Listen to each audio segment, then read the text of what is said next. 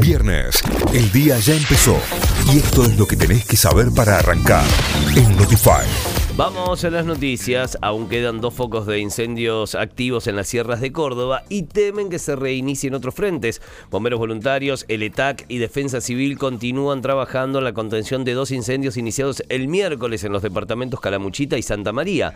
El foco que se extendió en la zona de Potrero de Garay y San Clemente está contenido en un 90%, en tanto que el frente del sector de Intillaco y Atos Pampa está contenido en un 80%. Por el viento temen que se reinicien los frentes que ya fueron contenidos. Otra buena para las vacunas, la combinación de Sputnik V con Moderna triplica los anticuerpos. Según los resultados de un estudio de intercambiabilidad hecho por la ciudad de Buenos Aires, la combinación del primer componente de la fórmula rusa Sputnik V con una aplicación de la vacuna Moderna como segunda dosis triplica el nivel de anticuerpos conseguidos en la, con la primera colocación. Esto lo confirmó Daniel Ferrante, subsecretario de Planificación del Ministerio de Salud porteño, quien explicó que en el estudio participaron 348 voluntarios. San Miguel de Tucumán votó el cupo laboral obligatorio para víctimas de trata. El Consejo Deliberante de la ciudad aprobó por unanimidad la ordenanza que fija un cupo de reinserción laboral para víctimas rescatadas del delito de trata.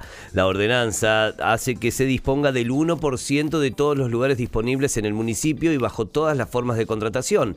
Es el primer municipio del país en generar esta política pública. El censo 2022 combinará el formato presencial y virtual. El censo poblacional que se realiza cada 10 años y que tuvo que suspenderse en 2020 por la pandemia, se llevará a cabo a través de las redes el 16 de marzo próximo. Se trata del e-censo, en el cual la gente de manera opcional va a poder empadronarse a través de la web y responder las mismas 56 preguntas que se van a realizar de manera presencial. Esa modalidad se va a llevar a cabo el 18 de mayo de 2022. Distribuirán 680.000 dosis de AstraZeneca en todo el país. Las 24 jurisdicciones recibirán entre hoy y mañana sus cuotas de dosis. Según datos del Ministerio de Salud, hasta ayer se distribuyeron en todo el país 42.812.314 dosis de vacunas.